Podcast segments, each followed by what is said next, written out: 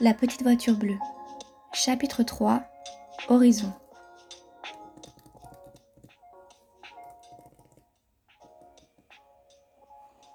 Je tenais cet énorme marteau dans une main et un clou dans l'autre.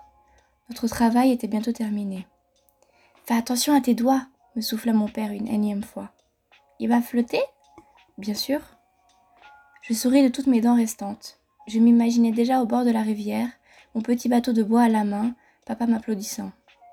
Tu iras à la rivière avec moi? Je le vis se crisper un peu, puis se détendre.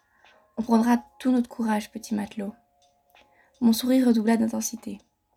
Une fois le bateau terminé, nous partîmes de l'atelier de papa pour mettre nos bottes et un imperméable. Papa enleva son bleu de travail intact et le plia soigneusement. Il le rangea dans l'armoire et l'échangea contre un pantalon et un pull. Pourquoi ton tablier est bleu, papa? C'est comme ça que ça se fait. Ça s'appelle un bleu de travail, c'est pour les bricoleurs. Il n'y a pas d'autre couleur? T'as pas le choix? Il rit et me caressa la joue. Ça doit exister, mais je les aime bien comme ça. Une fois habillés, nous passâmes dans le salon où ma mère était en train de jouer avec Marc, encore petit. Où allez-vous? nous demanda-t-elle. Au bord de la rivière pour lancer notre bateau, m'écriai-je, excitée. Mes parents échangèrent un regard étrange. Je saluai Marc de la main et me tournai vers mon père. Quand Marc aura grandi, on fera des bateaux tous les trois et on les fera flotter tous ensemble. Ma mère baissa la tête. Mon père me sourit et ses yeux semblèrent à nouveau briller. Il me caressa doucement le crâne avant de me prendre par la main et de m'emmener. Il tremblait. Je me réveillai dimanche matin vers huit heures. J'avais trois jours devant moi pour me prélasser et donc pour m'ennuyer. Le souvenir de mon père me resta longtemps en tête. Quelques mois après notre construction de bateau, je lui avais offert un nouveau bleu de travail avec mon maigre argent de poche et les quelques pièces que j'avais ramassées dans toute la maison. Je lui avais dit d'en prendre soin et de ne pas le tâcher, même si, au fond, je savais déjà qu'il resterait intact. Je n'avais jamais vu mon père salir ses salopettes bleu foncé. Il avait souri et m'avait étreint très longtemps. Ça m'avait surpris et même fait pleurer. Ce n'était pas dans ses habitudes. Je soupirais, là et encore fatiguée malgré une longue nuit de sommeil. C'était une autre époque. La restriction du bleu n'avait pas encore été appliquée. En y réfléchissant bien, elle était apparue peu après qu'Aaron ait commencé à habiter dans cette maison. J'étais rentrée avec un sac rempli de tous les bonbons bleus que j'avais pu trouver au supermarché. Je les avais volés, évidemment. Quand ma mère m'avait vue en train de tous les manger, à en devenir malade, elle se, doutait, elle se doutait déjà de ma petite obsession. Je l'ai refait plusieurs fois jusqu'à ce qu'on me prenne sur le fait dans le magasin. Après m'être fait attraper dans le magasin, on m'avait puni. En entrant dans ma chambre, Aaron avait remarqué tous les objets azur, cyan ou encore turquoise que je collectionnais. La plupart, je les avais volés. La journée suivante, en rentrant de mes cours, ma chambre avait été vidée de sa vie. Ils allaient débarrasser tout ce que j'aimais. C'était devenu, à partir de ce moment-là, une pièce inconnue dans une immense maison remplie de gens qui se méfiaient de moi. Ce n'était plus chez moi. Même ma brosse à dents était devenue verte. Le salon aussi avait été débarrassé du peu de vie qu'il contenait. La vaisselle n'était plus blanche peinte d'arabesques or et bleu marine, mais jaune. Ils avaient vraiment poussé les choses à l'extrême. J'avais compris, à ce moment-là, que quelque chose clochait chez moi. Mes peurs, mon obsession, tout ça. J'étais fissurée quelque part au fond de moi. J'étais fendue, fêlée, cassée. Étendue dans mon lit, je contemplais mes petites étoiles au plafond. Mon père ne m'avait jamais empêché d'aimer ce que je voulais. Est-ce qu'à cette époque, j'étais déjà obsédée? Je ne savais plus quand ça avait commencé. C'était presque venu graduellement, comme une maladie qui s'étend jusqu'à vous tuer, selon la vision de mes parents. Selon moi, c'était comme une goutte de peinture dans un étang. Elle s'étendait, s'étirait, jusqu'à se diluer totalement pour se mélanger à l'eau. Le bleu faisait partie de moi, il était ancré en moi.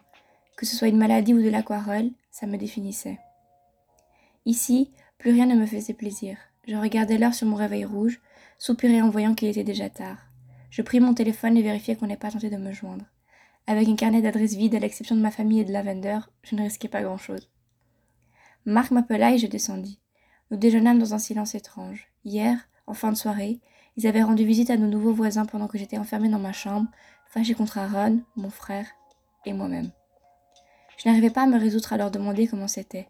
Je ne voulais pas aller là-bas, cependant, je sentais que j'avais raté un moment familial.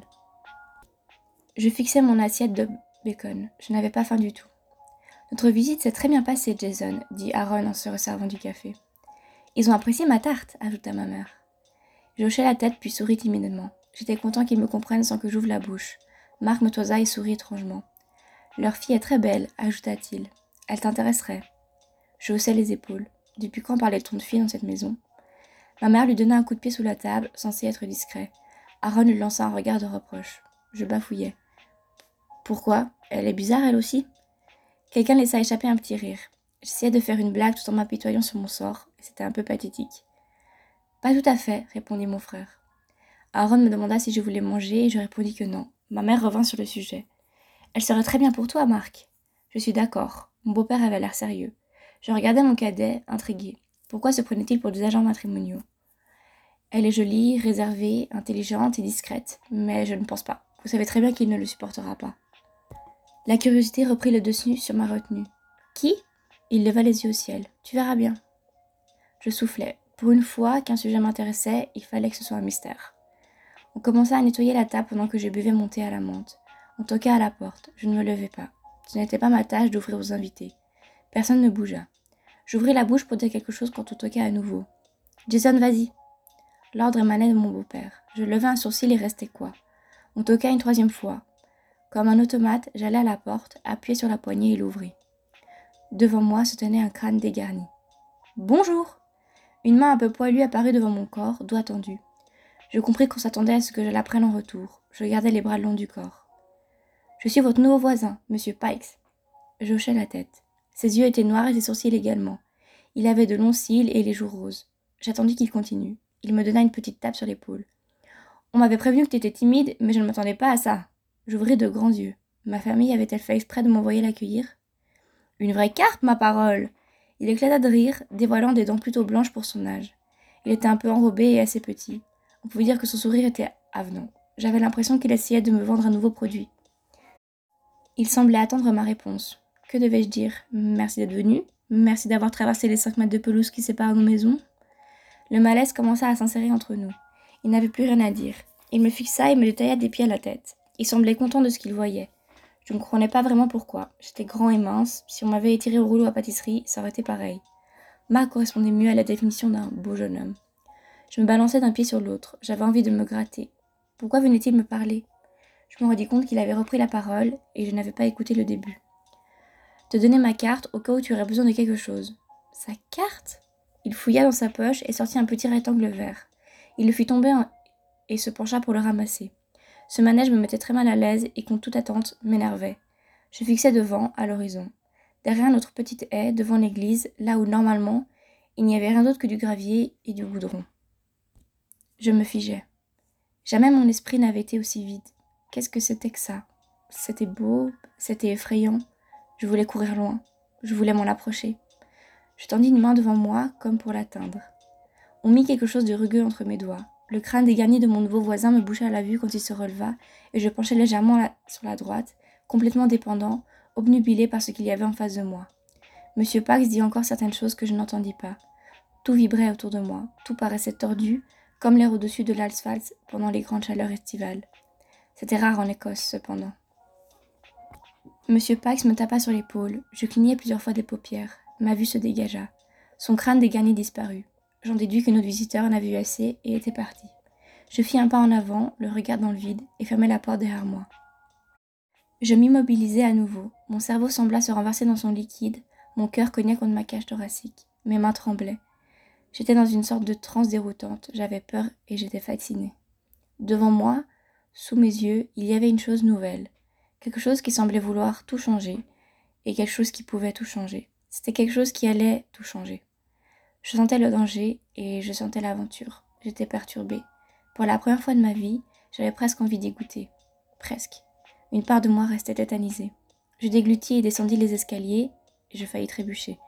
J'avançai jusqu'à mon portail et me postai devant l'effrayante nouveauté. Je n'étais pas normale et je le savais. Ce n'était pas normal d'être aussi perturbée. C'était irréel. C'était presque ironique en fait. À seulement deux mètres de moi, sous le soleil d'une journée sans nuages, se dressait le premier orage de ma vie une petite voiture bleue.